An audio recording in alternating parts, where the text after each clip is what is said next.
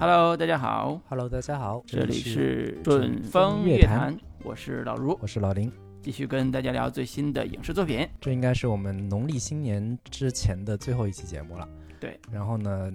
春节档的片子现在还没上映。嗯，呃，这期呢就跟大家聊一下我们最近看过的一些我们印象比较深刻的，或者是品质比较优秀的呃电视剧吧，主要是电视剧为主吧。嗯嗯，最近也是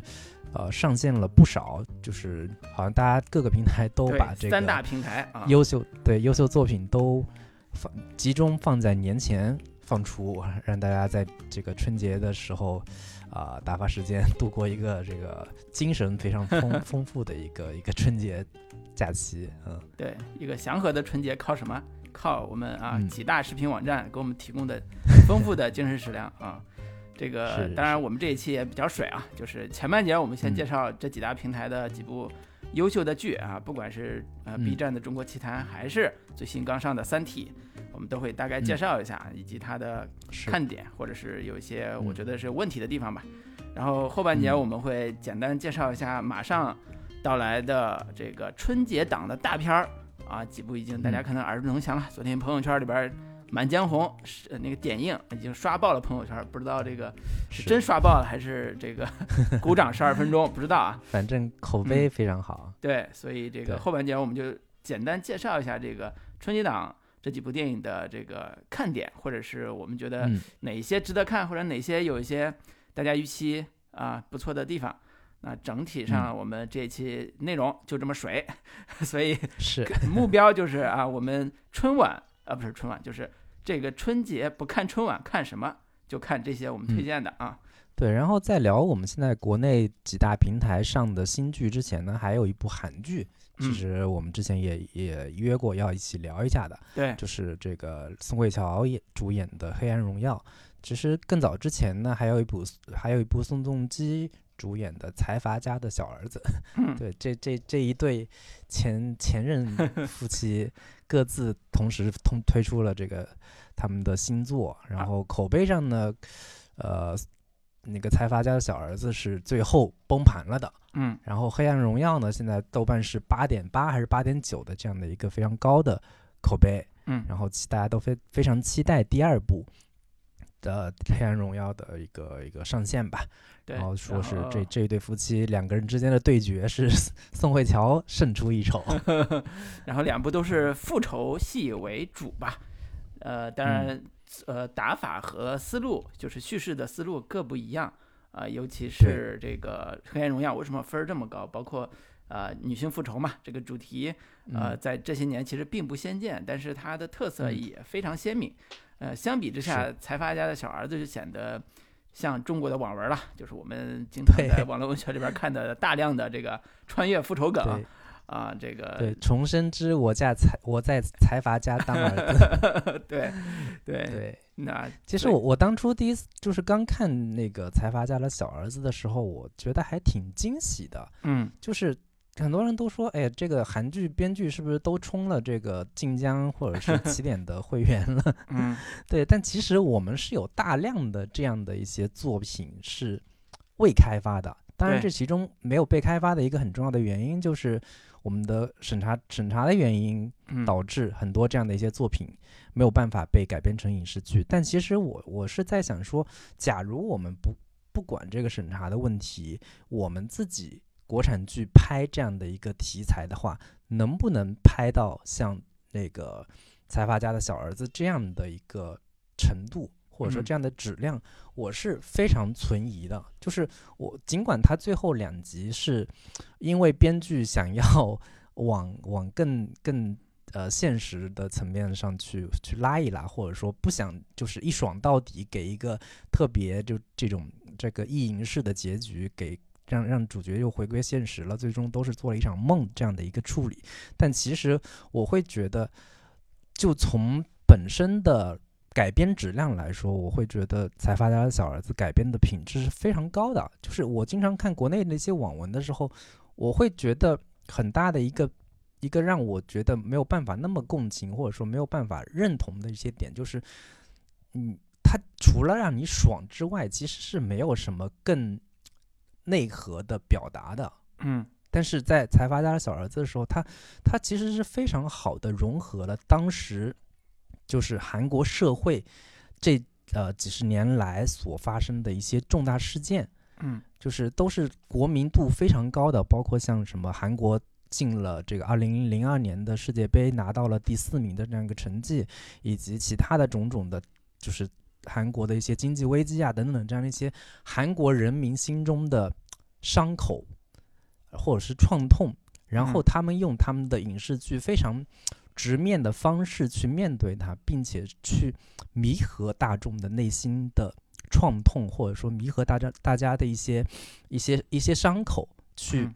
去抚慰、去抚平。我觉得这是这一类重生剧非常重、非常重要的一个社会意义或者现实意义，而不单单只是说让大家爽一爽，让让大家开一个金手指，怎么怎么把别人这个踩在脚底下，然后啪啪打脸。就是这个东西，可能你如果仅仅只是从这个层面上去拍的话，是非常，呃，就是很难去引爆大众的内心的内心的这样的一个情绪。但是在财阀家的小儿子的时候，我会觉得他在这个层面上是做的非常不错的。对，这是其中的一个点。嗯，这个吴你你你应该也看了这个剧？对对对，我看了，呃，没看完啊，我看了一部嗯分。我我直观的感受就是，他的确上来开金手指的这个思路是很清楚的，就是呃，嗯房地产啊这一类的，这个能预见未来二三十年会崛起的、会爆的这种产业，提提早布局，这种感觉跟早年看网文儿里边儿关于回到九十年代怎么在股市赚第一桶金，在股市刚开始的时候赚第一桶金，到最后怎么去买嗯。商场啊、买地皮啊、盖楼啊，这个大致思路是一样的。嗯，我觉得它可能比较呃有呃相对有一点点点点点点深度的，就是国内的这种网文儿大部分还是叫叫呃回到穿越回去之后投机取巧，怎么嗯怎怎么叫呃占得当时的时代红利，然后迅速的嗯扩充自己财富，然后就爽嘛。然后这一步可能嗯它跟呃国国家或者时代的变化结合度更高一点。然后它当然有一嗯个呃核心的复仇的这个逻辑在里边，那这里边就有一嗯些悬念，就铺陈上我觉得还是可看度很高的。但是呢，说实嗯话，我对宋仲基这个演员不是很感冒，我每次看到 看到他那张脸我都看不下去，所以我看了几集之后我就弃剧了。每次都是抿嘴式表演，就是就是就是看他他他那张脸，就永远还还是在有就是耍帅装可爱的那个感觉，确实会。就讲实话，宋仲基在这部戏里面还挺挺吃亏的，就是嗯。这部戏里面有那么多老戏骨，你就李李新民就不说对。了，当年这个特工就是给大家留下的这个印象太深刻了。包括其他的那些演员，包括那几个二叔呀、这个大伯呀等等的那些角色，一个个都是演技非常精湛的，就是嗯，相对而言，宋衬着仲基在他就不行里边就非常的 衬衬托的他尤其的这个显得非常稚嫩啊，所以嗯这个确实也是比较比较吃亏。但是这部剧里面，我确实是会觉得说，它其实不单单只是一个爽字儿，或者说不单单只是说我为了我怎么挣钱，怎么去爬上高位等等这样的一些设计，其实有很多设计，我觉得还挺。挺让我觉得眼前一亮的，比如说他他回去，他并不并不是一个简单的一个嗯复仇，就是我嗯。对、对你们这个这个家族。陈家吧，陈、嗯。对这这个家财财阀家族进行复仇，他其实有另一重的目的是，我作为一个底层底层的一个小人物，嗯。我要改变改变过去的一种嗯命运，或者说过过去的某一种不公，它是代表的一个底层小人物想要去向这个财阀去讨要一点公平。其中这一个有一个很很重要的一个设计，就是对他，他回去是收购那家就是汽车公司，核心的目的是我不想让我的父母，当年我的父亲就是因为他失业了，导致我母亲呃这个出车祸还是怎么样死了，所以我要改变这样的一个，因为你们有钱人一个非常啊、漫不经心的，或者说。仅仅只是你们一念之间的一个一个一个决定或者一个行为，就可能导致底层人的一个家破人亡，或者是整个家族的悲剧，我们的命运就发生了彻底的变化。他想要嗯。改变这样的一些东西，我会觉得他他会跟一跟一个说，我仅仅只是为了赚钱，我仅仅只是为了我我过上一个什么样的生活，就嗯。这个东西可能是跟国内很多那些网文拉开距离，或者说产生不一样的一个一个分水岭的一个地方吧。嗯，对就是相对情感还是更深一点儿。呃，但是我更说实话挚，，更对我看的时候，我觉得，呃，前几年那个梨泰院的那个戏也是复仇戏，嗯他的那个嗯人物动机和人物情感，我是更喜欢的。当然写法不一样，嗯这两个戏写法不一样，虽然都是复仇戏，写法是不一样的。是只是说，是呃，相对来讲，我觉得可能财阀家的小儿子这个戏的悬念处理的还不错。我觉得这个是、嗯呃，沈人家商业剧很多这个编剧啊，就是成熟的一面。李泰院就是只嗯写的，就是上来就写他这个儿儿子小时候那个被财阀家的公子给报复，然后父亲死了，他要复仇。就这个动机是韩剧里边最典型、最常用的，而且是呃，复仇戏里边最好用的，不管是武侠剧什么，复仇戏最好用的，所以这是梨泰院是非常传统的写法，但是它花儿玩的还有意思。然后呃，这个财阀家的小儿子这种就属于穿越戏里边比较常见，但是这个嗯。贴合了这个时代，就就像你刚才讲那几嗯。个优点啊，贴合了这这个时代，所以一开始就很爆。但是最爆嗯。也没有爆过这部《黑暗荣耀》，就是我们今天要 啊、主要简单聊，主要简单聊的这个呃宋慧乔老师，嗯，对，又一部宋慧乔力作，老师，对，其实这部算是他的一个有点转型之作的这样的一个意思吧。我们之嗯前最早就很多人看过的，像《浪漫满屋》呀，对，然后再到之后的《太阳的后裔》呀，然后再到这一部这个《黑暗荣耀》。其实之之前，宋慧乔一直是给人一个甜美，或者是更多的那种偶像剧里边的这种相对比较这个端庄贤淑的这样的一个感觉吧。但是在嗯这部里边，他彻底转型成了一个复仇天使，或者是那种恶女的形象吧。嗯对也是很多人觉得这个宋慧乔的这一部突破性更大。反观这个宋仲基 在在 在那一部里边儿，就显得还是在走之前那种偶像的，然后小生嗯的这样的一个路线吧。嗯而且这部剧的编剧也是非常出名，是之前《鬼怪》《太阳的后裔》《秘密花园》的编剧，叫金银书，然后也是网飞出品嘛。同时，它也是一部复仇爽剧，跟这个《财阀家小儿子》也是一样，两部都是爽剧。但是这个呃，《黑暗荣耀》就更偏是一部女性向的一个一个爽剧，而且它里边所探讨的一些话题牵扯到校园暴力啊，牵牵扯到父就是两个阶层阶级不同之间的这些矛盾的这样的一些嗯主题，然后包括这个很多 中年中年人之间嗯心内心心态中的情感这种表达。我觉得这个呃，《黑暗荣耀》跟呃《财阀家的小儿子》可能这两部作品，呃，看起来都是复仇爽剧这样的一个类型，但是我会觉得，嗯，《黑暗荣耀》可能更更有电影感，或者说更偏呃现代的叙事节奏也好，现代的影像风格也好，就是嗯。它里边的这种呃，包括就是镜头语言，就是有大量的呃来回切换，然后在在年轻的时候，就是校园暴力的那个部分跟现在的之间，对是就大大量的穿插。嗯相对而言，这个财阀家的小儿子，他的叙事会更一板一点、一眼一点，更传统一些一点，更偏这个传统电视剧、复仇剧的这样的一个类型一嗯对。对，反正这个戏我也是没看完啊，就是 我两部嗯戏都没看完，就是因为它第二季要出嘛，我一想第二季要出，那我就等第二季出来再看，呃，再嗯再看完。那个刚开始看印象最深的就是里边的校园霸凌的戏，因为对，呃，它不是一个叫呃动机式的写法，动机式的情节写法，就是呃写呃一集或者写两集，就是介绍他小时候被霸凌，所以他要复仇。它不是这种嗯。写法，它是整个把校园霸凌融在这个故事的很多的呃穿，就像你说的穿插的这个效果里边。它的篇幅之大，它的校园霸凌的力度之大，是我几乎没有见过的，就是在剧里边儿几乎没有见过的，以嗯。为是一部电影的感觉，就是只有电影才会花这么大的笔墨，这么呃体量的笔墨去写校园霸凌，就是年轻时候的校园霸凌对一个女性的伤害，以及嗯，在穿插的时候再介绍他现在成年之后是如何一步步的去成长也好，去复仇也好。呃，我觉得这种写法其实它的基调是非常灰暗的、沉重的。对，呃，这种很多人看前两集都都有点受不了，就就会觉得太压抑了。这对个小孩儿，对对对，但是他的呃叫什么现代感，或者是他的呃全球的这种共鸣感，其其实就来源于他并不是那么浅显的敷呃敷衍的把这个校园霸凌的戏写出来，而是用嗯一种女性的独特的体验，让这种情感一直积累，积累到她如何从底层，就是辍学之后，如何从一个底层，慢慢的一步一步通过自考，通过努力的上大学，通过最后去当一个老师教师，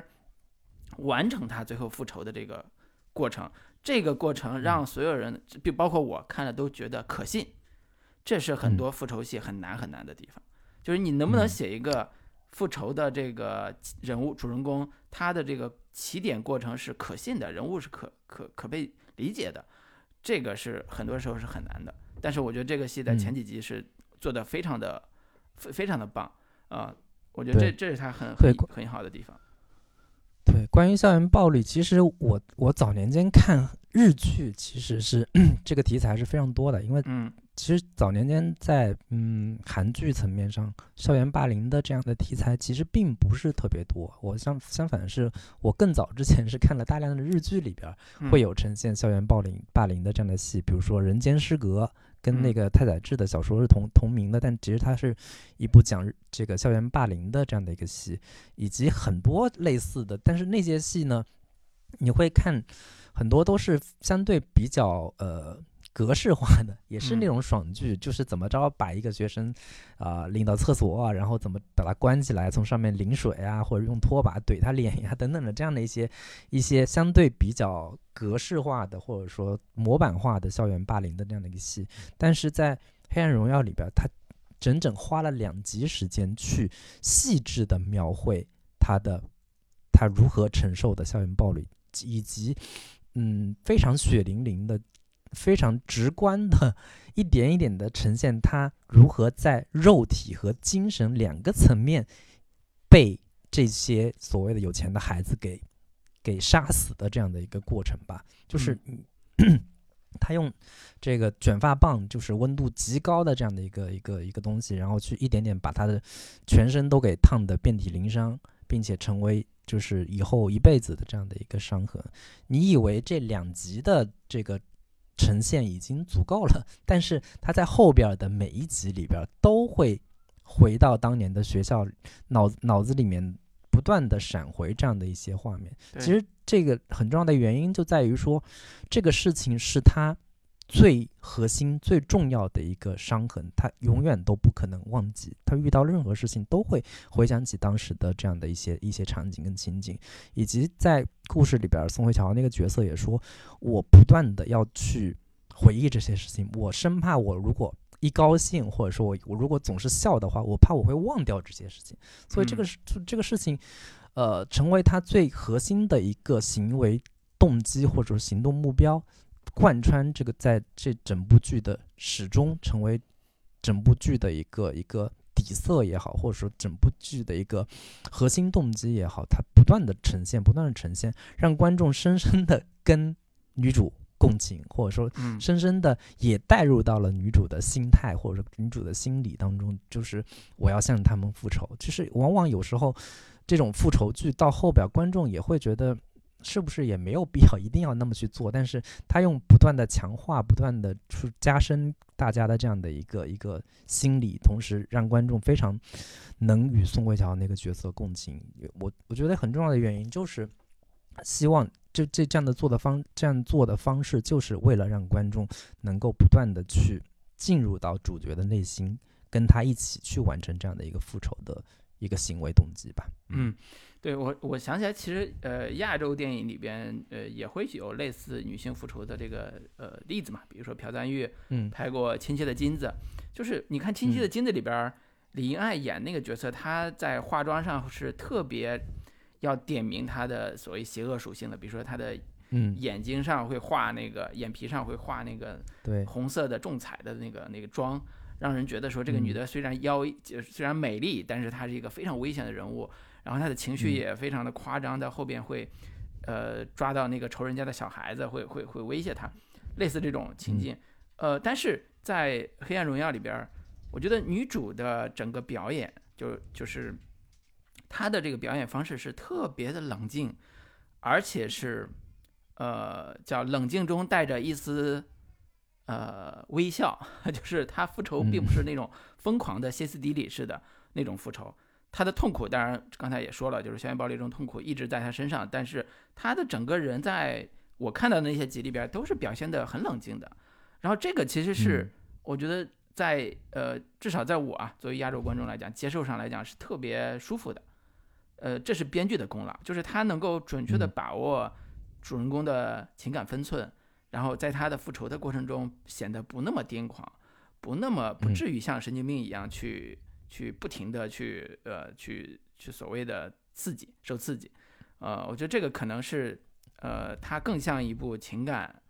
呃复仇剧的这种逻辑，而不是一个像有的电影里边那种很狂躁的、很很很暴力的那种复仇剧的感觉，是不太一样的。嗯嗯是，就是你你会明明显感觉到说，他已经彻底的破茧成蝶了，或者说他这样的一个伤痛，或者说他受到的这样的一个伤害，已经让他过了那种我直接要非常的咋咋呼呼的，我要去去拿着刀或者。或者很直接的这样的一个复仇，他其实你会能感觉到宋慧乔那个角色是想要步步为营，我在嗯背后一点一点设计，我对，我仅仅是让你们向我跪地求饶或者怎么样，已经是远远不够的。观众也在期待说你如何让那些人彻底的身败名裂，彻底的让就是把把我曾经受到的伤害完全的施加到你们身上的这样的一个过程。观众其实都慢慢在期待这样的一个一个结果的发生吧。对，嗯，对，然后其实还有嗯、还有一个点，其实就是在这部剧里边儿，呃，跟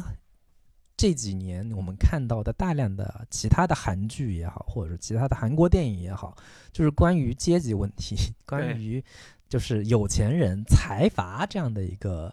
呃两个阶级之间的冲突，或者说彼此之间的一个一个矛盾，就是这几年这个真的是韩国或者是韩剧电影、韩剧的一个传统异能了，算是。嗯，几乎所有的这些剧都会让让让国让国内观众也都对韩国的所谓的财阀非常的 感兴趣，或者说已经到了一个挺挺熟悉的这样的一个感觉了。我们看到嗯大量的这一类剧，包括从《寄生虫》呀到《顶楼》呀，以及《小小姐们》等等的这就无数的这样的一些剧，都嗯在呈现，就是韩国人民被财阀压迫的已经是 喘不过气了，一这个内心的怨气、内心的怨恨，实在是无以复加了。然后在这部剧里边，其实也有大量的关于这这些内容的呈现，也是我们可能就是国内观众看这种剧的时候，也很感同身受，或是有代入感的一点吧。因为我们尽管在在影视剧里面，我们可能没有办法呈现很多所谓的阶级矛盾的这样的一些问题，但其实我在我们的互联网上，这种阶级问题是特别容易点燃大众内心的那种那那根脆弱敏感的神经的。我们但凡嗯看到一些这这种类似的话题，就迅速可以可能会成为热搜，以及在 B 站这种平台，我们也看到大量对于资本家的声讨，对于资本的这种怨恨，对。对，所以在在这种看这种韩剧的时候，我们觉得有一种就是借他人酒杯浇我们国人心中快垒的这样的感觉，就是看财阀那些有钱人如何被碾压、被复仇，我们好像也能够通过这些剧的这个表现来来出一口我们自己内心的一这个这个怨气。所以在看这部剧的时候，我们也能看到大量的类似这样的一个一个表达吧。他那些欺负嗯他的那些同学，都是有钱人，都是财阀，都是那些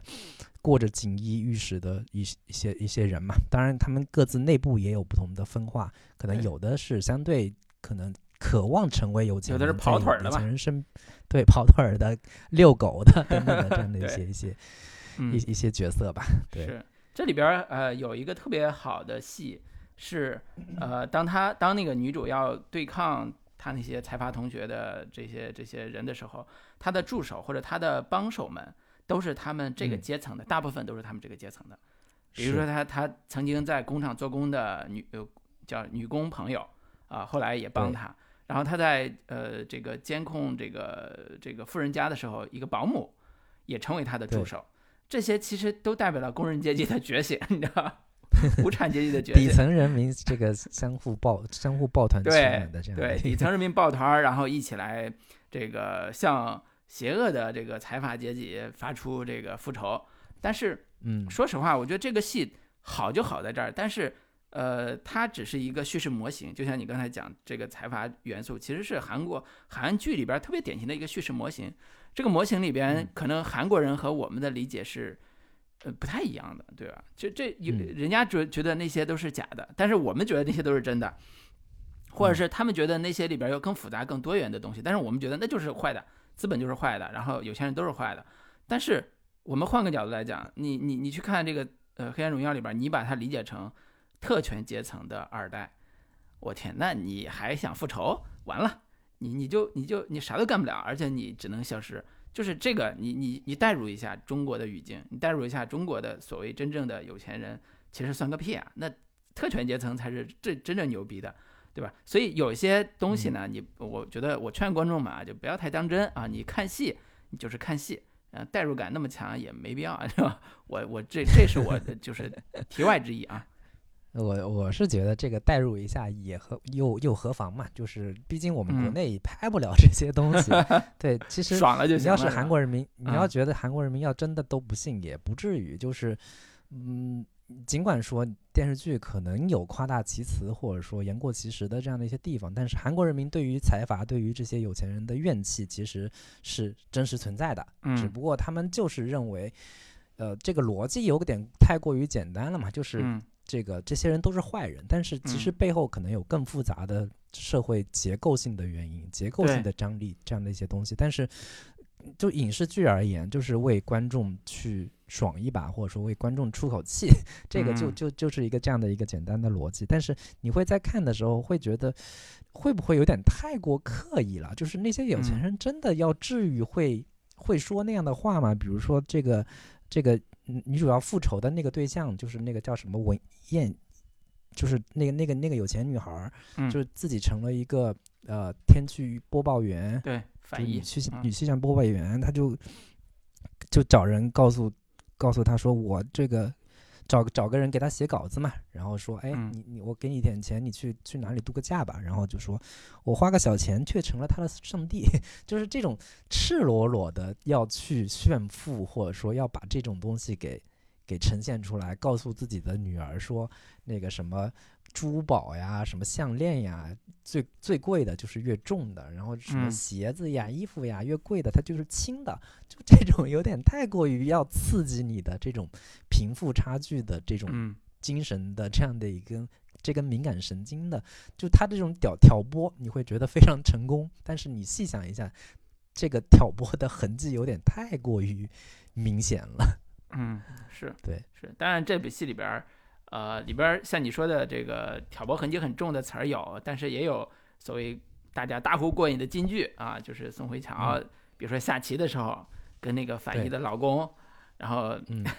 她说老公就问她说你平常靠什么生活？她就说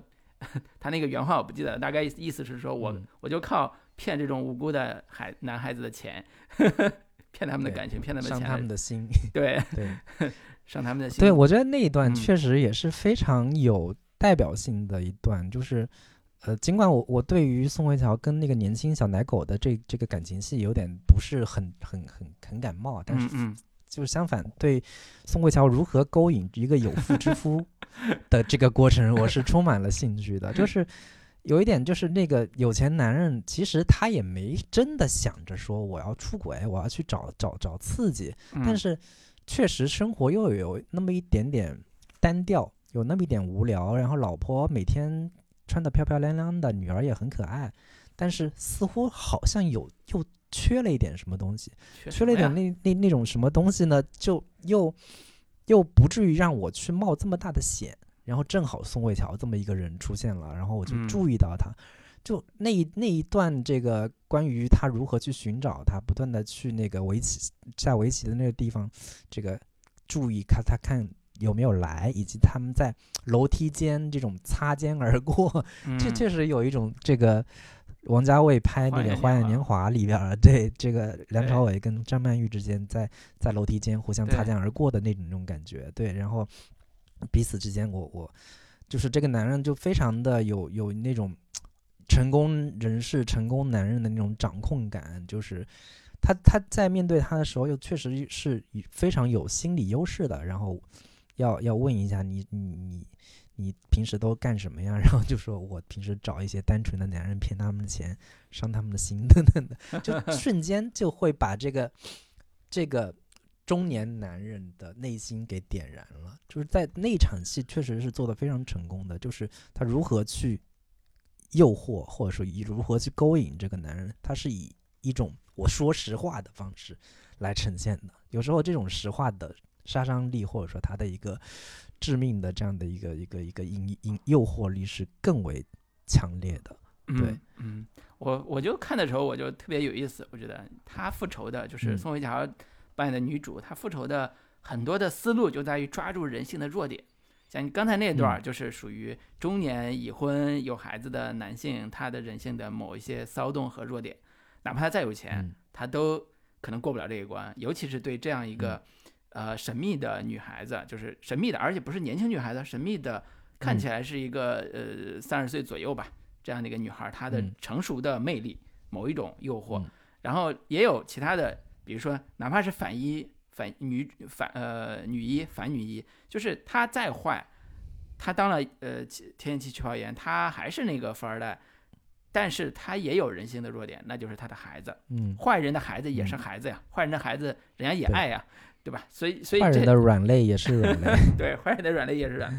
这就是人性的弱点。所以他的复仇的嗯很多的思路就是怎么去剖析那些人的人性的弱点，试图在这其中去利用，去攫取他的复仇的这个这个胜利。那这些看点其实也是这部戏的，我觉得写的很好的部分。就是其实我们看谍战呃谍战戏、复仇戏，包括呃很多的警匪戏，里边真正好看的部分都是人性的复杂性、人性的弱点也好，人嗯性的那种那种张力也好，呃，就是这种戏其实是比刚才说小奶狗啊这种恋爱啊这种戏要好看太多倍了。对，所以我觉得嗯成年观众啊，我们成年观众其实，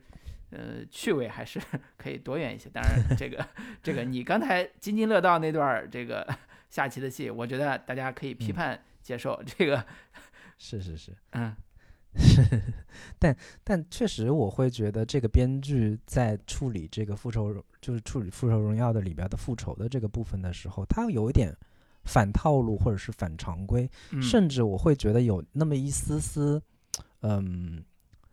呃，变态的那种感觉，或者说嗯有一丝丝那种小阴暗的那个感觉。就是宋慧乔在面对他的一个复仇对象的时候，就前面从出场开始，一直到面对那个复仇对象的时候，他都有一种像一场命中注定的重新邂逅，或者说嗯我把把复仇当成一场恋爱在谈。对复仇是我的理想，复仇是我人生的最大的目标。我要把这个事情完成的非常完美，我要让嗯我的复仇对象跟我产生灵魂共振的这样的一个感觉。就是他，嗯他，他从开始的时候他就幻想，不断的幻想说，呃，我我我跟你重重逢的时候会是一个什么场景？然后我不，我我一直在关注着你的一举一动，从你结婚，从你生小孩儿，嗯从你的丈夫等等的所有的这些东西，我都当成像是你，你是我的家人，你是我的最重要的人生的一个支点，这样的一个方式去面对，或者说以这样的内心独白极为华丽的方式去呈现他的这这一场复仇，就是有一嗯种嗯，在一个伤口上开出的花儿的那种感觉。嗯他就不仅仅是说我我我怎么着，他看他是如何溃烂发脓，怎么着污水横流，但不是，他是他是以极尽华丽的心态，用我爱上我的复仇，或者说我爱上我的伤痛的这样的一个有点扭曲、阴暗、变态的心理去完成他的这场复仇，这个也是让我非常呃觉得他与众不同，或者说让我觉得，甚至他的这场复复仇有点有一点扭曲的美感，或者说变态的华丽的这样的一个感觉。对，这个嗯是我跟我以以往看其他的复仇剧稍微有一点不同。这种可能以往以前可能在亲切的亲切的金子这样的剧里边儿、电影里边儿能看到类似的这样的一个处理吧，但是在嗯电视剧层面上，我是比较少看到的。这也是我我会觉得它非常吸引我的一个很重要的点吧。嗯，对，好，那这个《黑暗荣耀》，我们要要不就聊到嗯这里，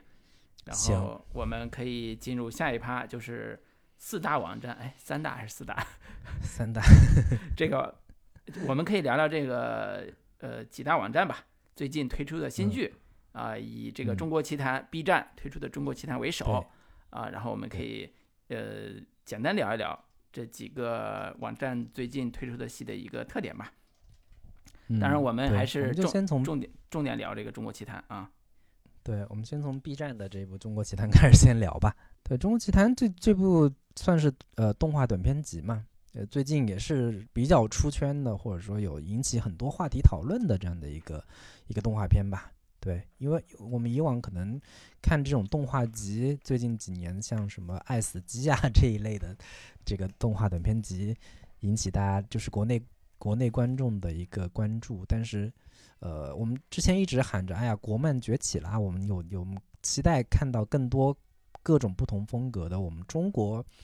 风非非常浓重的这样的一些动画作品，但是一直没怎么看到，或者说偶尔有一些动画电影引起我们一些关注，但是也没有形成很很让大家眼前一亮的作品吧。但是这部《中国奇谭》确实是，呃，在风格上，在画风上，同时一个很重要的点就是它是跟上海美术电影制片厂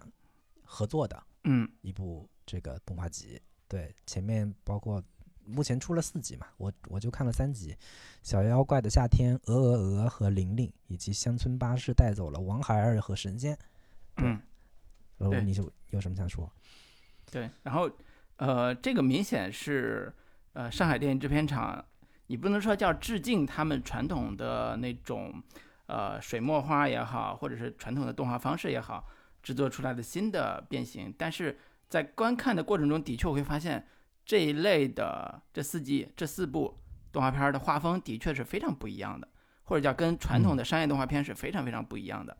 呃，这个也说明了一个特点，就是大家在看这个动画片儿的时候会想起来说，原来我们中国曾经有过非常悠久的、非常好的动画传统，尤其是二维动画的这些传统。呃，在商业动画片儿、三 D 动画片儿的这个时代大潮之下，已经消失了。但是这一次，中国奇谭把它捡回来了，或者是把它发扬出来，嗯成为一个大家让大家眼前一亮的作品。尤其这部《鹅鹅鹅》是这里边儿我看到的最好的一部，或者是最让我觉得钦佩，然后有意思又值得拿出来夸奖的一部。那这样的话，嗯呃，整个的动画电影或者是动画短片，在整个当下的这个市场或者当下的这个受众面前，其实起到了一个也不能叫强心剂吧，至少是让大家眼前一亮，让大家觉得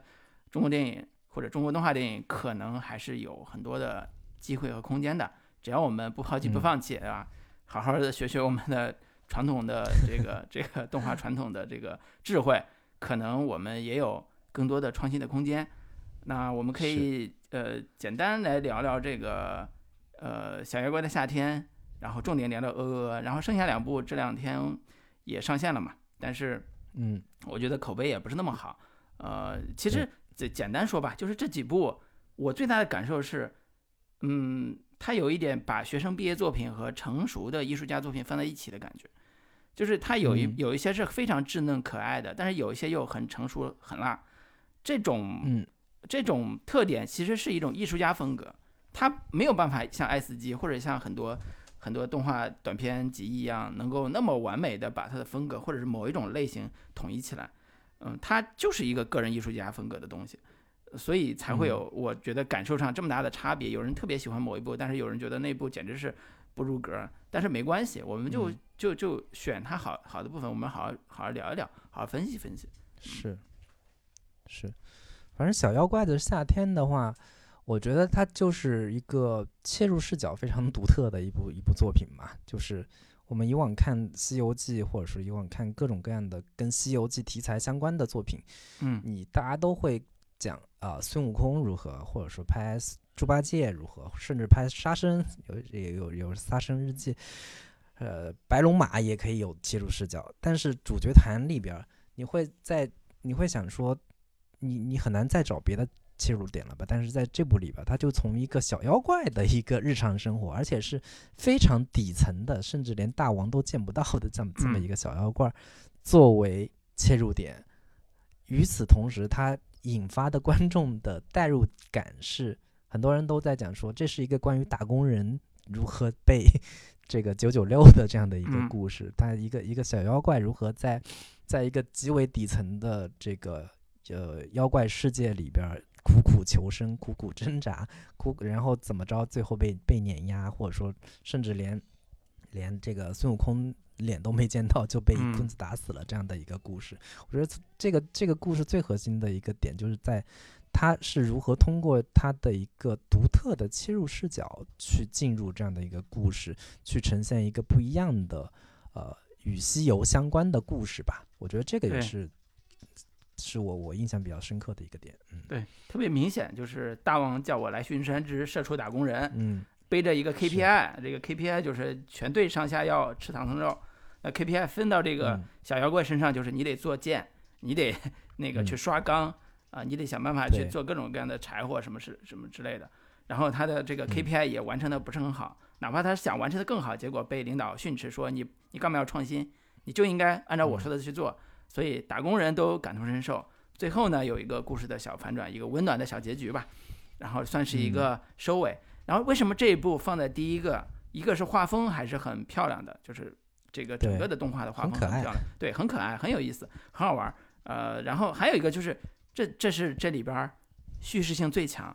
故事最清晰，嗯，最有趣的，对，或者叫呃情节最有趣的一个一个一嗯个一个短片，然后入观看门槛最低 的一个短片，然后我觉，得放在很很容易就能进入到这个故事，或者说也能让你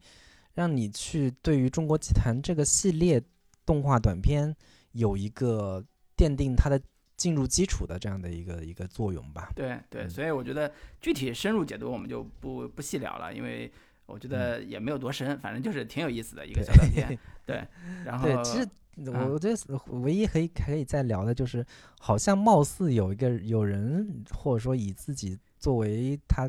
主创团队的人在那冒嗯。充说、啊，其实有另一个版本的结局，就是这个孙悟空一棒子就把那个小妖怪给打死了，嗯。也没有后面的所谓的其他的那些温暖的励志的这些反转，说什么给他嗯。一个实现三几个三个愿望什么之类的都没有。对，大家都觉得 哦，这个结局才是才是一个 更更符合这个故事故事的这样的一个结尾啊。但是嗯最后好像也、也也也说这个可能只是一个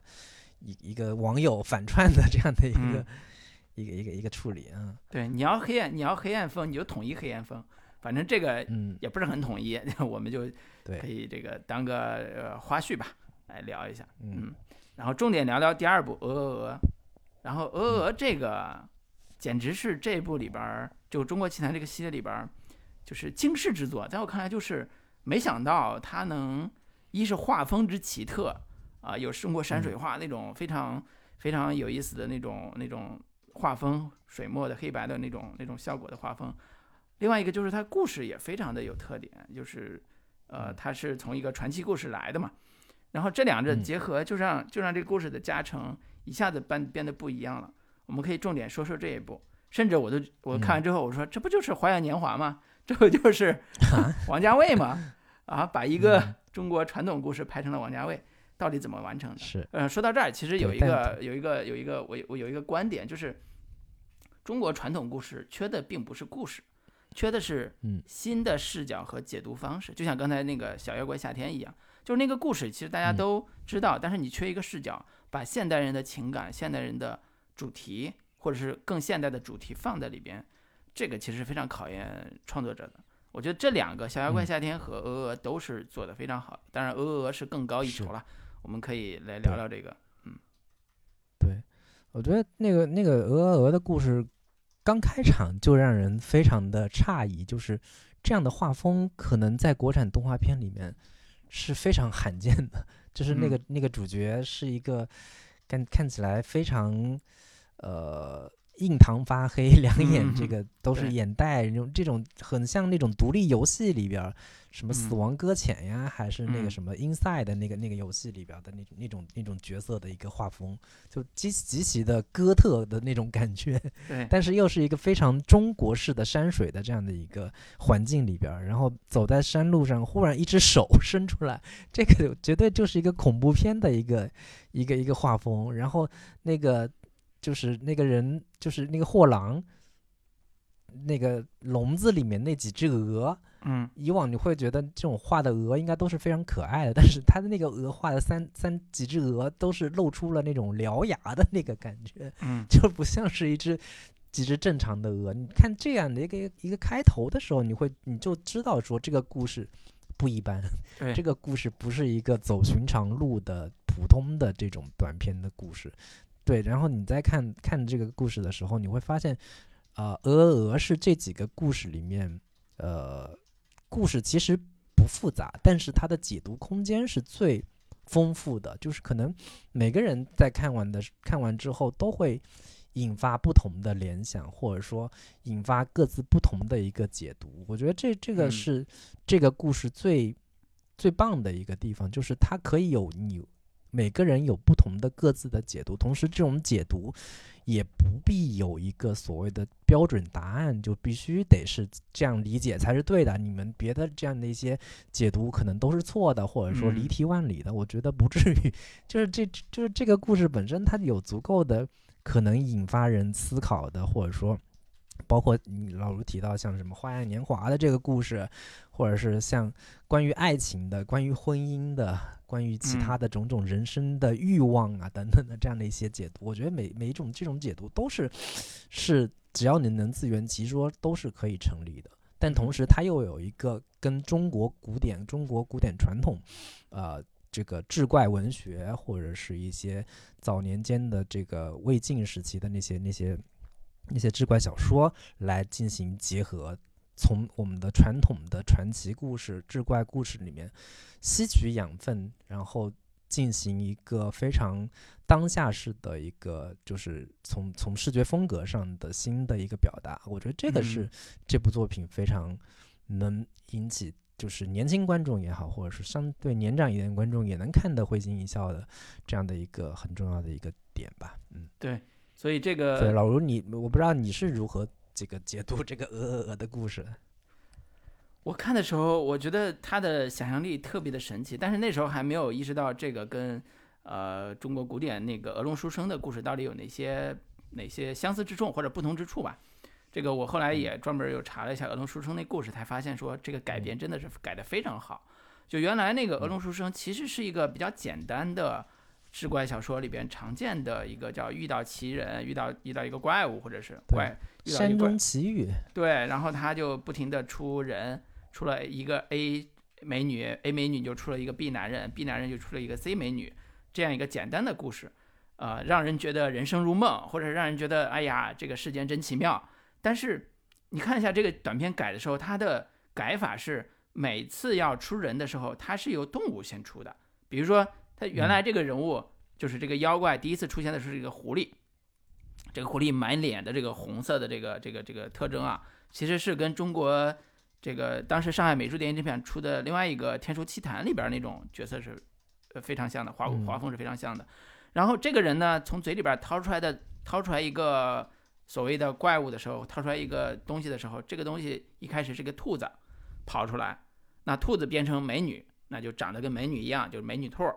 然后美女兔呢，中间又掏出来一个叫野猪，变成一个野猪野猪男。然后野猪男里边嘴里边掏出来一只，其实是个天鹅，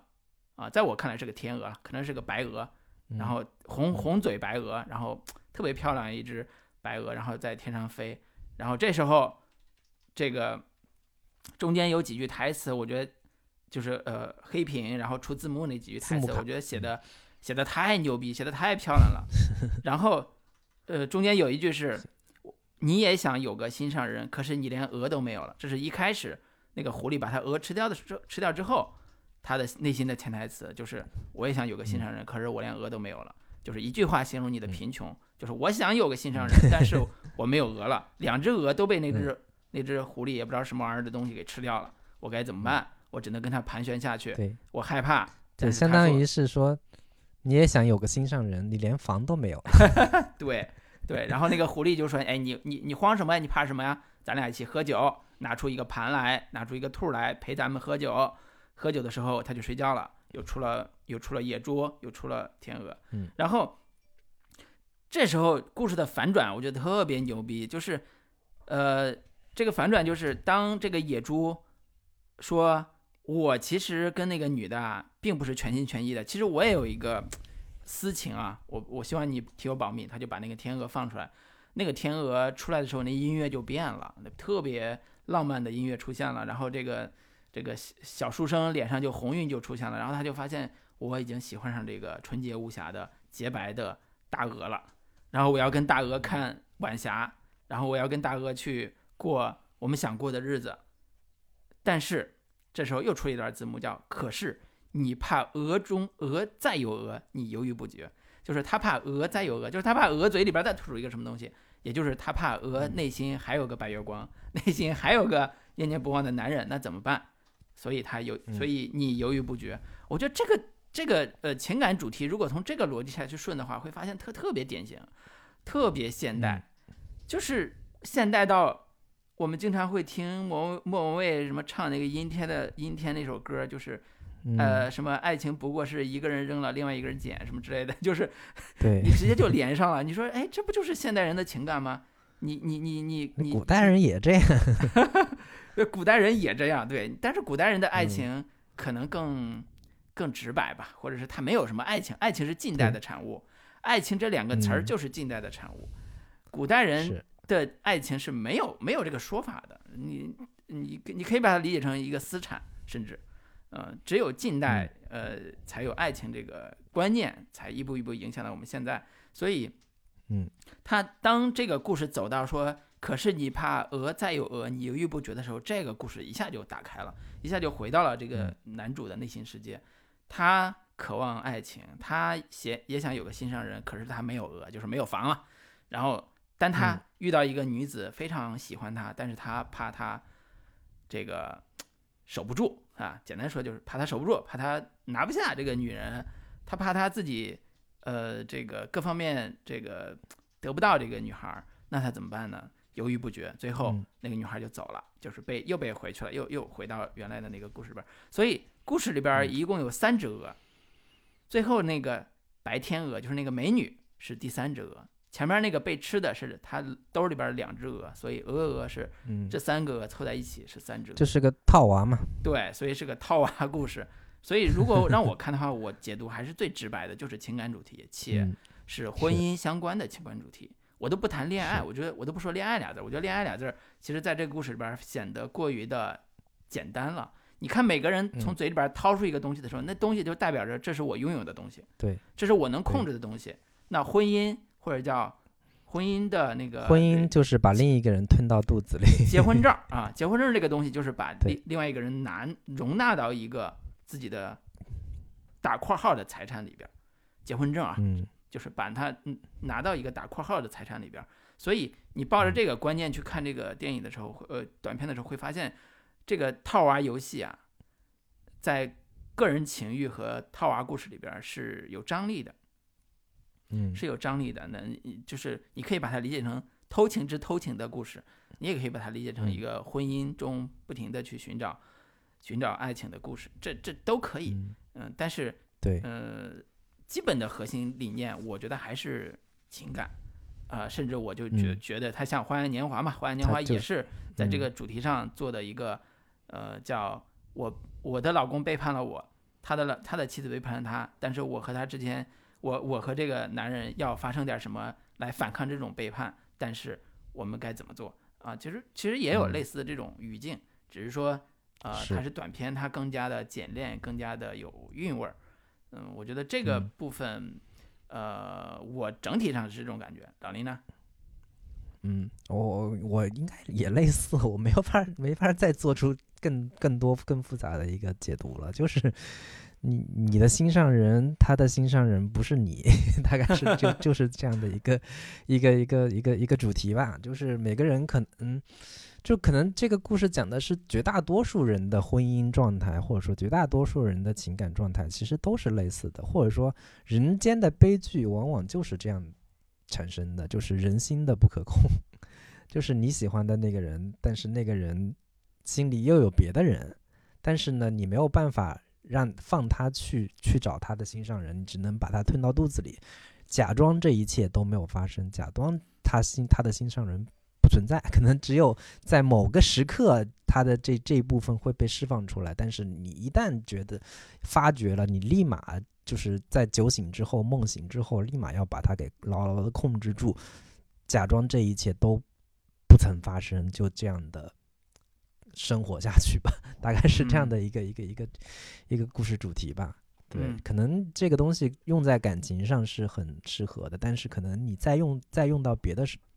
世间的所有的相关的情感层面上去理解的话，其实也可能是成立的。对，我觉得这个就是他这个故事它的一个可解读性，或者说它的一个丰富性所在吧。嗯，其实简单延延延伸一下吧，就是这个鹅龙书生这个故事啊，它原来啊并不是，呃，就是经过这个像鲁迅啊这些小说研究专家啊 他研究的研究的这个过程，其实它原来并不是中国本土的。呃，志怪小说，它可能是从西域传过来，也就是从天竺传过来的一个佛教传统故事。西方这个真的是私生活混乱，早年间就传传播这种回音回道的，就是有可能是从印度印印华夏，呃，对，从印度传过来，从天竺传过来的。然后它里边儿呃有一个就是原原始的一个呃类呃叫什么故事是。梵志土湖，梵就是梵天的梵嘛，就是天竺那个那个梵语那个梵。然后土湖就是原来他们拿就是那个妖怪啊，也不是妖怪，就是那个僧人，就是国外的那个僧人，它吐出来的是一个壶，就是水壶的壶，壶里边有女人，壶里边有一个就是就是很多的道具。然后那个女人呢又做术，就是做法术，又吐出来一个壶，壶里边有年轻的男子。所以他原来那个叫梵制土壶，就是呃他的。呃，原型是他遇到了一个外国的僧人或者道人，然后呢，中间那个核心道具是壶，然后它这个是最原始的，就是寺庙啊，他们那个佛家呀讲这种故事的时候用的这个核心的呃就是文本。这个文本呢，经过中国的志怪小说，就是段世成啊，或者是他们这些后代的段这个改改改动啊，一层一层改成了现在这个样子。所以从原来的那个故事模型里边，那个壶代表了什么？在比如说，在佛佛经的世界里边，那个湖就是一个呃人在湖中的那种本质，就是湖中又有湖，那就是呃世界观不停的有几层，或者是跳出三界外，不在五行中，可能你都能解读上。但是这些可能都在过去的那个文本里边，现在那个文本呃改动了，然后今天这个中国奇谭这个文本又改动了。所以这个传承、这个变化，或者是这个迭代，其实是有非常有意思的一个相关性的啊。如果感兴趣的话，大家也可以自行去研究。然后我最后再念四句四句，蒲松龄写的那个诗，也是提到鹅龙这个概念。他就他就说那个四句啊，就是圣明发粟赈灾民，就是这句话说的是啊，旱灾的时候老百姓挨饿，就皇帝就下下令赈灾。那升斗。军期恶夫饥，但是这个升斗军妻就升这升米呢，怎么能够平均的分配给大家？分配分配不来，所以呢，就让有的村里边得到了，有的村里边就没得到。那世态海洋一道尽，就是这个世态呢已经被海洋是这个清代的那个文学领袖王世贞，就是被他已经说完了。人间何事不鹅龙？就是人间的事儿呢，哪有不鹅龙？鹅龙就是刚才说那鹅龙书生的鹅龙。就是世间已道尽，人生就如鹅龙。那鹅龙到底代表了什么？可能在清朝的时候，它有它那个寓意，在现代可能已经不太一样了。对，所以对这天地之间何处没有牢笼？人生 大概人人间何事不鹅龙？对吧？所以大家可以自行再解读啊。这关于这个故事，嗯，对。那我那玲玲没什么太多可说的，就是一个 关于。狼人女孩的故事，嗯，对，对，然后最后那个这个我们河南话河南话版动画片儿是迄今为止我看过的唯一一部河南话口音河南口音的动画片儿。呃，我一开始看那画风，我觉得，哎，这个这个不就是我们小时候的那个课本里边那种画风吗？就是 对，画画的课本，对对对，特别像，但是它里边也加了一些呃玄，我叫叫玄幻元素吧，不管是土地公、土地爷，还有那个送那个小孩子那种那种元素，嗯有一点奇幻元素在里边。但整体上，我觉得嗯更像一部学生作品啊、更像一部这个学生毕业作品吧。就是嗯呃，我觉得有新奇的地方，但是成熟度还不够啊、当然画风还嗯。可以，所以我觉得对。它的故事性也没有那么完整。啊，只是一个嗯。写意性比较强，或者是怀旧体的东西更多一点吧。对。对。我有一个感觉，就是中国奇谭嘛，就是把这个国产电视剧 不让拍的东西 都拍成动画片，以打着是给这个小孩子看的这样的一个名义呢，就就嗯。可以似乎尺度上可以不用那么宽、那么那么严啦，然后拍一些这个志怪的呀，拍一些可能这个。封建迷信的呀，奇嗯幻的呀，这样的一些一些一些元素的东西，就可以嗯往里放了。然后大家可能都没怎么见过，终于这个我们国产动画片可以拍一些相对更成人化的、更不不单纯只是给小孩子看的这样的一些嗯东西了。会让人非常的眼前一亮，同时就是各种风格化的呀，或者是各种的呃奇奇怪怪的暗黑的，或者是带一些这个更现实主义传统的这样的一些东西，都可以放到这个动画片里边，会确实是让我让让我觉得这种很多可能我们以往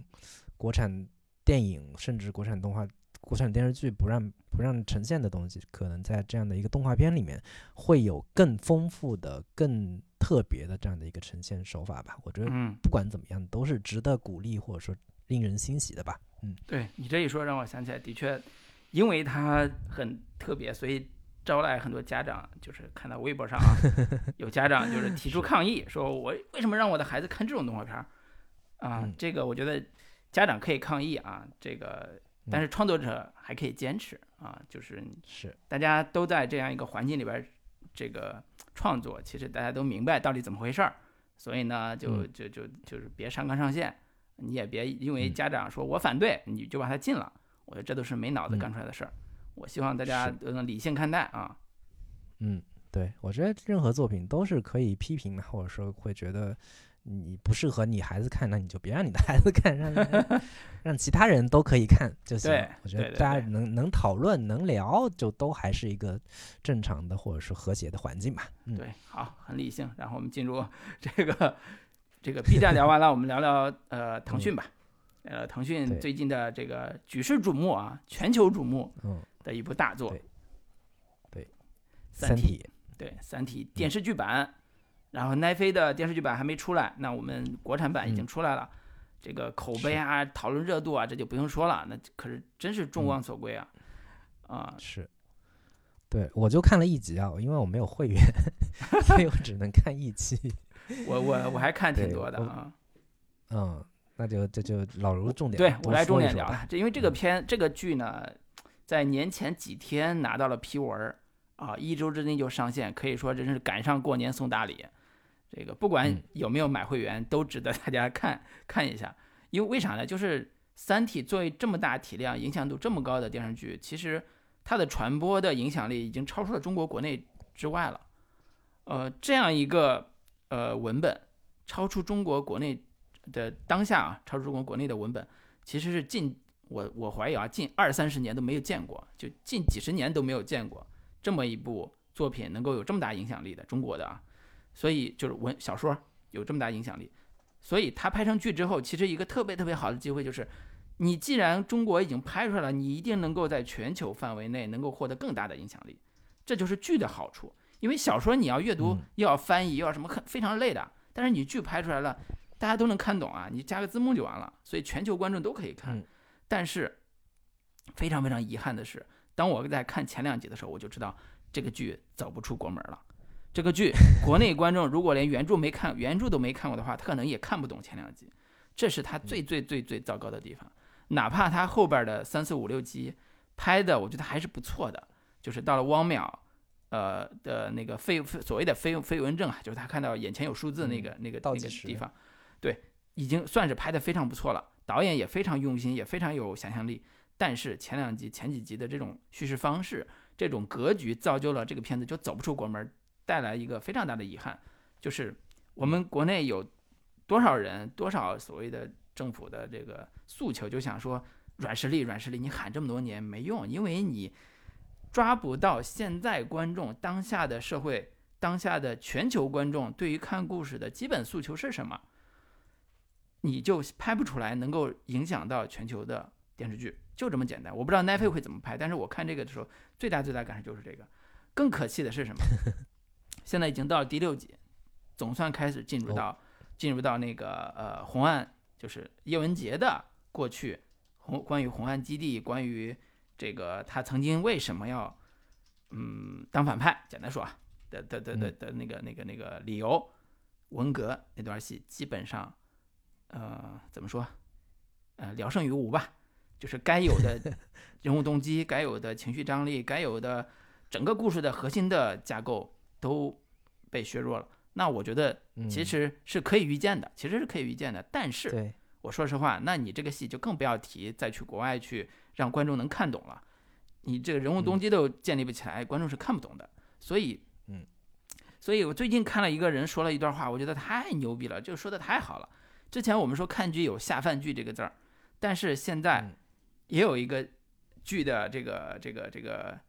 名字叫虾戏剧，虾是吃虾的虾，戏是系列的戏，虾戏剧。就我我就我就简单把它写成说成吃虾剧吧。吃虾要怎么吃虾呢？去头去虾线，然后呢，你才能吃到一个颗粒饱满的虾。看现在这种戏，给你的感觉是去头去虾线，好去了，把虾肉也扔掉了，剩下一个还算漂亮的壳。你说好不好看？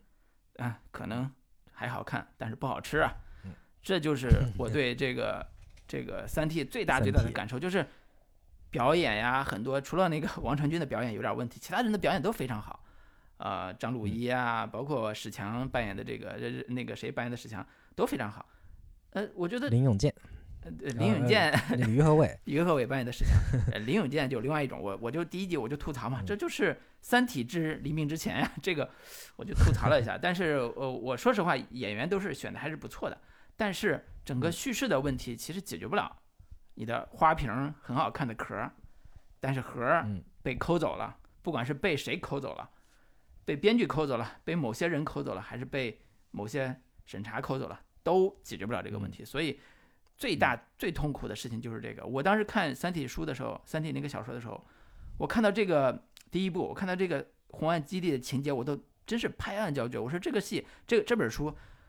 能立住的，就是这个红岸基地这段戏。如果没有这段戏，我觉得整个在第一部的小说里边，我觉得都是花活太多，而没有核内核。有了这个内核，这部戏才成立。没有这段戏，这个这个核就这个故事，我觉得都在第一部啊，就是属于叫花架子太多。嗯，我所以我就简单吐槽这么多吧，但是我觉得还是值得一看的，尤其好多原著粉啊，嘿，原著粉特别喜欢，原著粉说拍的真好啊，跟原著一模一样。哎，我心说你可拉倒吧，拍的跟原著一样 一样，有啥可赞誉的吗？是不能乱改，但是你跟原著一样，你让编剧发挥的空间在哪儿？故事讲成这样，你满意了，因为你看过小说，那这故事。那别人看什么感受？你能理解理解得了吗？所以我觉得啊，真是有时候没法没法去哎再吐槽了。反正我就大概吐槽这么多吧。啊，对，老卢刚刚说这个最核心的吐槽点就是关于红岸基地那一段被被去了嘛。这个确实是比较影响的这个故事的整体的一个表达，包括叶文洁他本身的人物动机，可能就是一下子就没那么扎实了，或者说甚至都成立不了了。但是这个东西呢，被被删掉也是早就可以预见到的一个一个结果嘛。对对。然后我我看这个剧最大的一个特色，它其实就是呃纯按原著拍。这个是是很多原著党非常喜欢的，或者说非常赞誉的这样的一个点，就是，哎，台词全是按原原小说来的，然后剧情的推进呢，也都是跟原小说几乎一模一样的这样的一个一个情节安排，但是呢，就就导致了这种故事节奏会非常的冗长、拖沓、缓慢。这个可能在当时看原小说的时候，很多可能路人粉看《三体》的时候也会有这样的感觉，就感觉很进入它很慢，就是前面铺垫了一大堆，但是呢。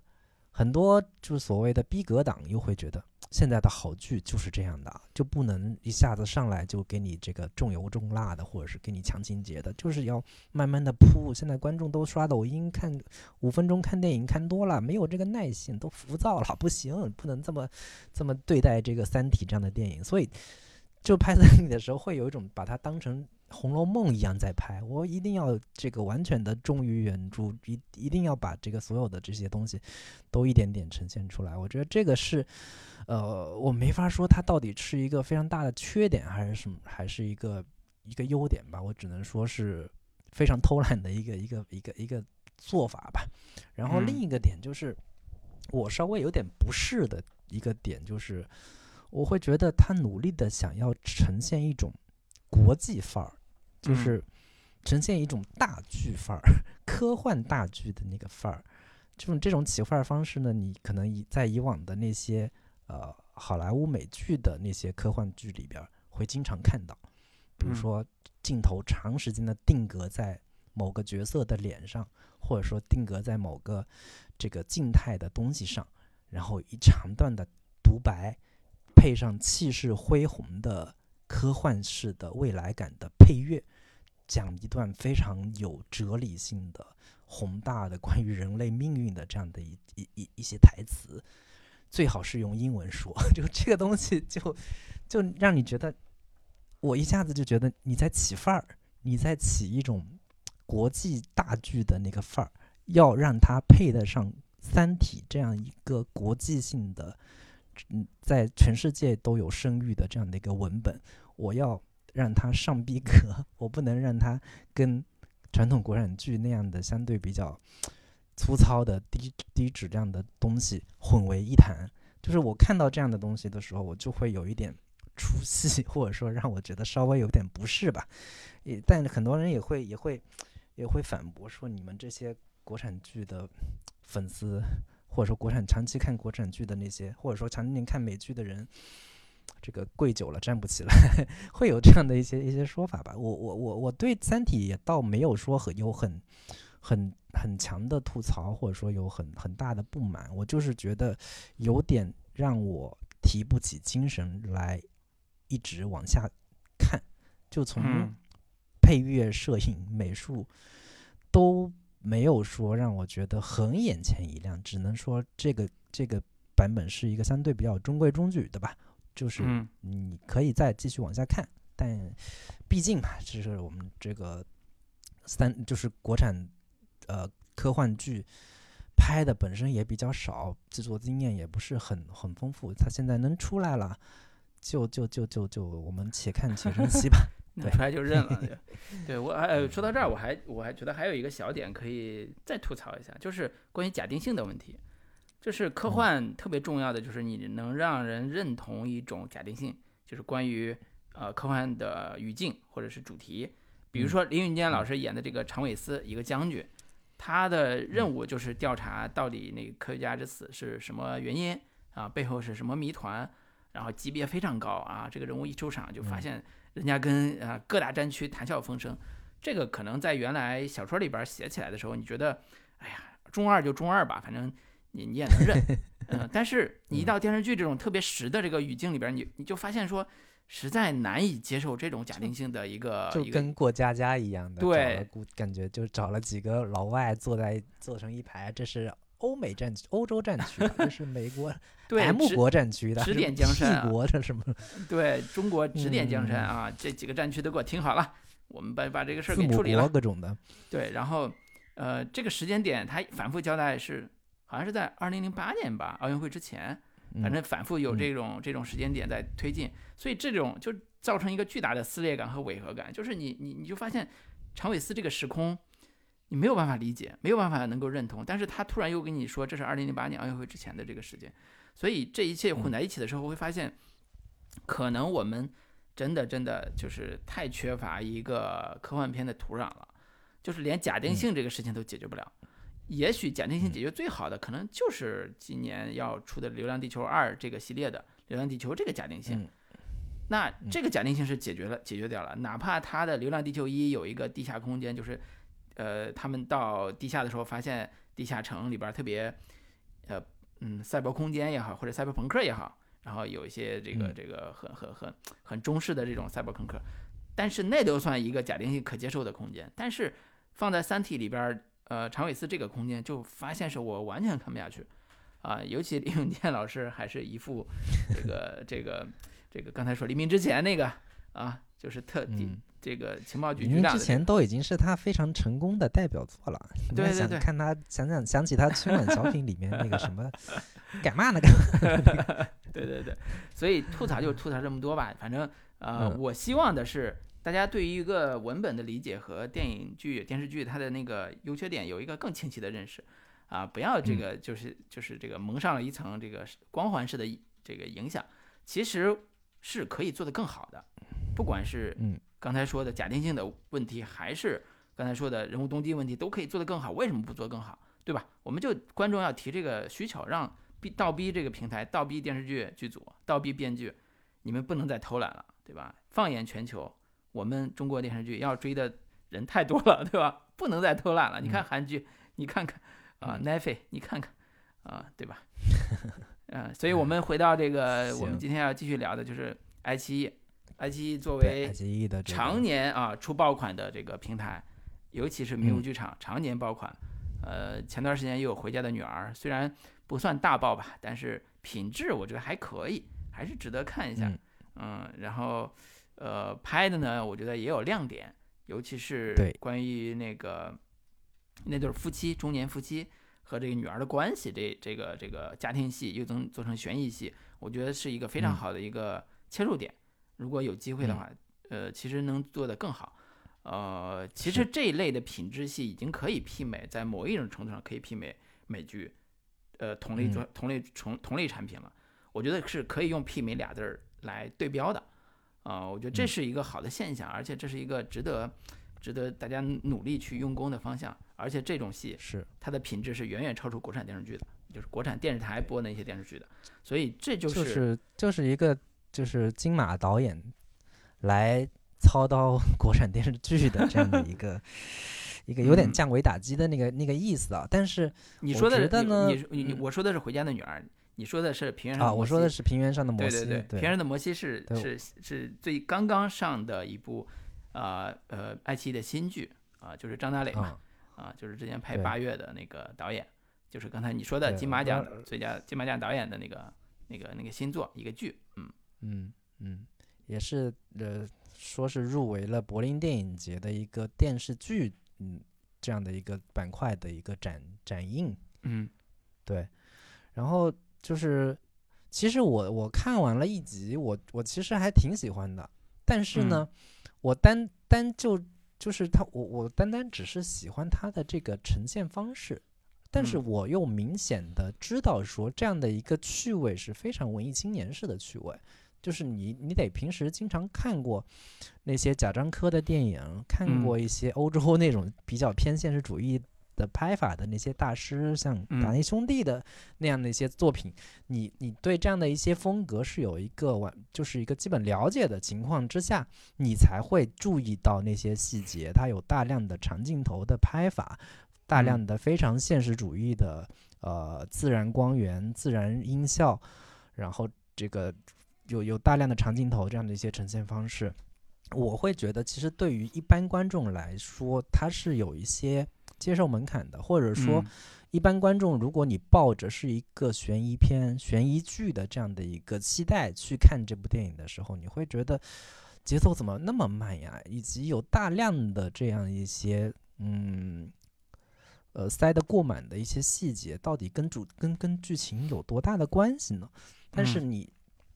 你你如果看过张大磊的《八月》，你你。你知道它是这样的一个风格的话，然后并且你你能够慢慢的进入这样的一个剧情的话，你会觉得它的还还原度是非常高的，或者说它对于时代当对于呃就是物质现实的复原这个层面上来说，其实是做的非常的突出或者是风格化的。这种这种呈现方式，可能你只有在贾樟柯的电影里边或者类似这样的一些片的。片子里面能能看到，但是在电视剧里面，它确实是一个很少见的这样的一个处理方式。很典型的一场戏是海清跟董的宝石老舅他们俩相亲的那一场戏，就是那个海清去那儿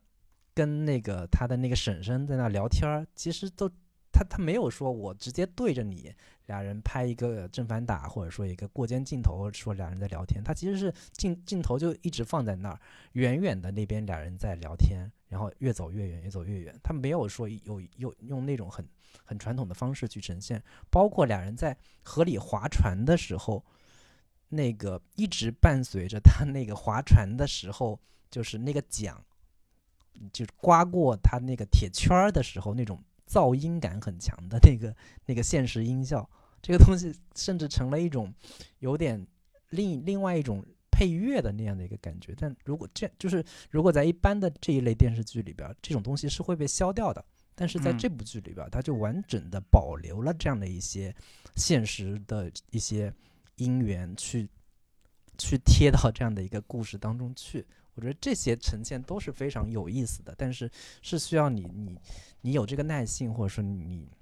你愿意去去沉下心来看的时候，你会你才会发现这样的一些趣味。但是我也完全能理解，如果抱着一个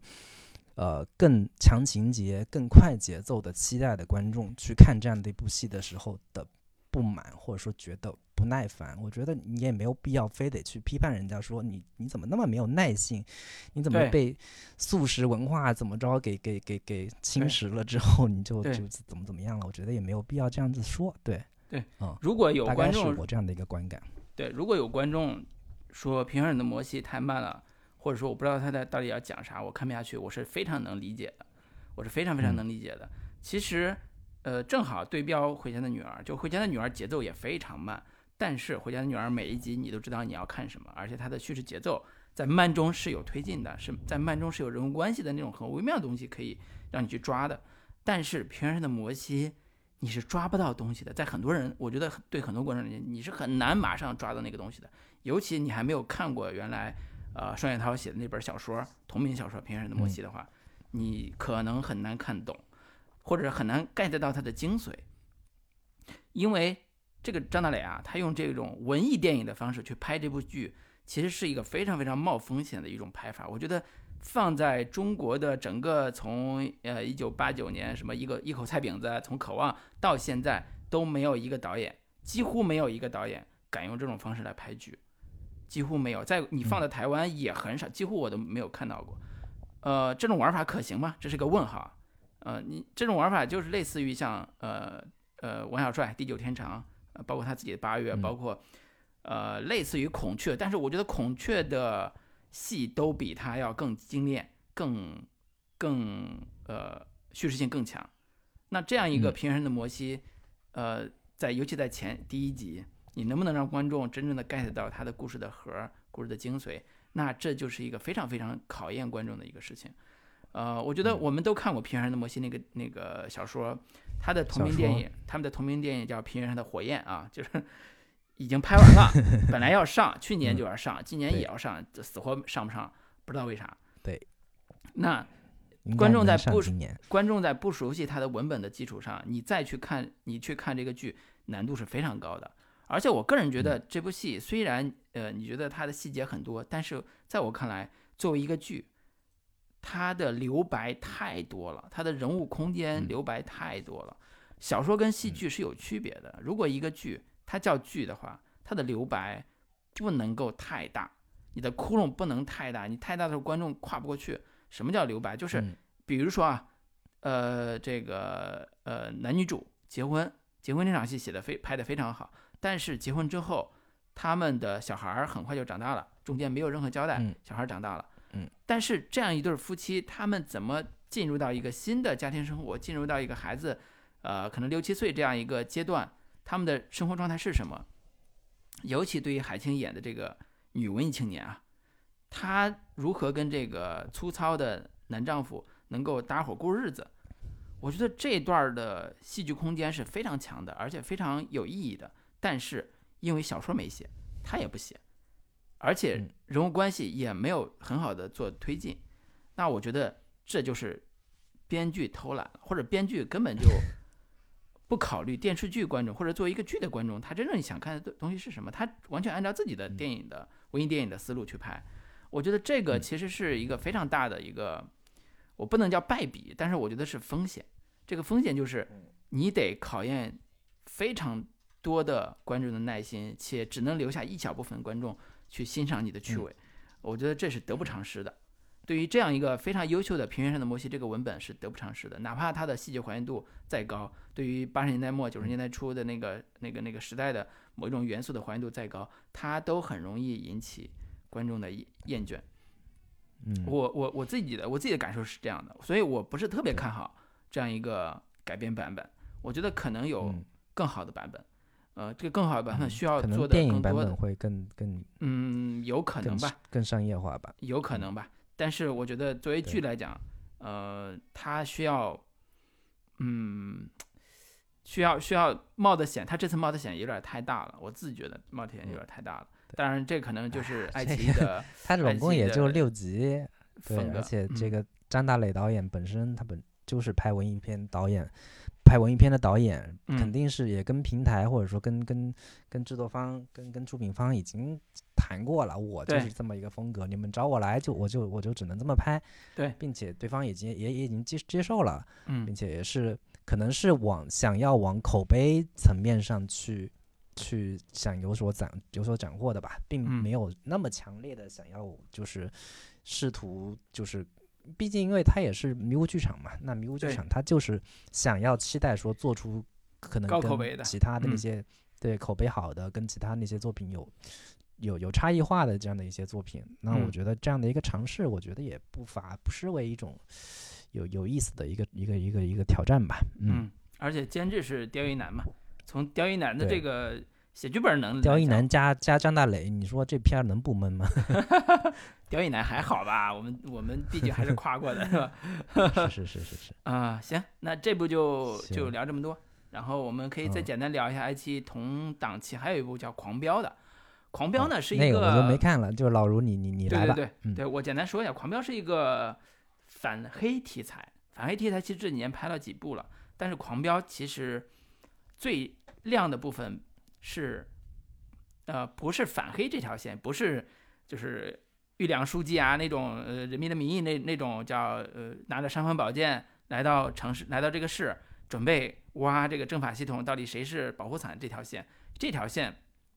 在故事的第一集，我觉得写的极其的传统，跟人民的名义很像，但是很快进入到张译的这条线的时候，就会发现这故事突然华彩了。张译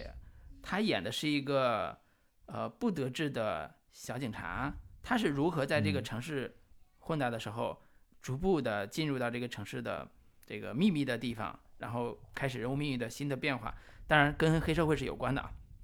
尤其是 他跟那个那个那个呃张颂文演的那个小老板，他们两人的关系，呃，在这个大时代面前经历的考验，我觉得这是这是这个故事最最精彩的、最最好看的部分。然后这个，呃，因为我也就看了前两集，我觉得，呃，作为作为这条线的期待来讲，我觉得质感、表演、剧作都是上乘的。但是有个前提，就是还是回到刚才说的，呃，虾叫吃虾剧。为什么又提到吃虾剧？就是吃虾你要去头去虾线，去掉脏东西才能算好吃。那这个脏东西是什么？这个剧里边也有，这个脏东西就是你得有意识形态。你得有意识形态的背书，你得有意识形态的软文，你才能这个戏才能做下去，你才有所谓的合格的这个审查的标准，你才能上线。嗯，那这里边就有所谓的去掉脏东西，那剩下的还挺好吃的那个感觉。你要不去掉，可能你当然有的观众也不挑啊，你觉得反正那条线也挺好看的，那我就不说什么。反正我觉得最好看的是张译这边，他跟张颂文两人的关系这条线。啊，我觉得是有 CP 感，是不是？呃，也不是 CP，我觉得是质感、表演、是是是，剧作都是上乘的。尤其是张译，嗯在我吐槽这么多年之后，我觉得这部戏里边他的那个角色的分寸拿捏的终于有一点点顺了。就是他以前特别使劲儿，特别费劲儿，特别难受。他这次演了一个小警察的时候，他把他的口音改了，改成一个南方的，像你 像你们家乡那种南方的，带一点儿、带一点儿南方口音的一个小软软的那个说话的方式。我觉得那个人物贴切度非常高，而且他跟张颂文搭档的时候，张颂文本来就是之前演过呃《风雨云》嘛，那里边儿那个那个那个那个对，那个张颂文老师这个一说粤语，这是无敌 无敌嗯一样存在。对，然后他他也是一个最后当大佬的一个设定，所以整个人嗯物的反差拿捏都非常到位。我觉得这才嗯是好戏它的核心梗或者叫核心情节。那剩下的部分就是刚才说去头去下线那个部分，那我觉得大家嗯这个各自怎么说，就是各自理会吧，各自理各自领会吧。我觉得看的时候，嗯、反正我们都习惯了，有些不喜欢的就跳过了。嗯，如果大家无聊的话，男性观众啊，我觉得还是可以看一眼的。对，《狂飙》这部戏，我我之前看也是很多人很多这个夸的点就在于说，这部所谓的扫黑剧，它其实很大的一部分重点是放在这个黑的这个呃如何是成长的过程，嗯，就是所谓的这个黑恶势力，它到底是怎么盘根错节，怎么怎么怎么形成的？这个可能是以往国产这一类剧不太去呈现的，或者说会会被这个审查部部门会认为是有点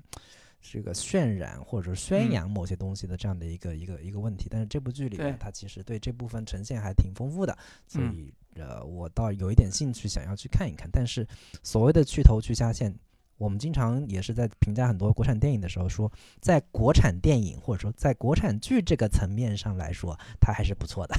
也就是说，它还是 它还是说嗯没有办法，就是有更更突破的或者说更进一步的这样的一个一个东西吧。但是这个东西，呃，目前来说环境就是如此，你也没没没没没法有什么太大的这个苛责吧。嗯，对大概就是这样。然后我们这个电影的部分，我们就先这期就先聊到这里。然后我们可能之后再专门出一期关于国产春节档电影的这个前瞻。对嗯嗯，好，那我们剧的嗯部分就聊到这儿，然后嗯，好那提前祝大家新年快乐，是吧？好的，大家新年快乐。那这嗯期就聊到这里，跟大家说再见。然后还没有加入我们群聊的朋友，欢迎在微信中搜索“准风乐坛”播客的首字母 C F Y T B K，就可以嗯找到我们的微信群聊，把你拉到我们的群聊当中。欢迎大家嗯加群，拜好拜。拜拜。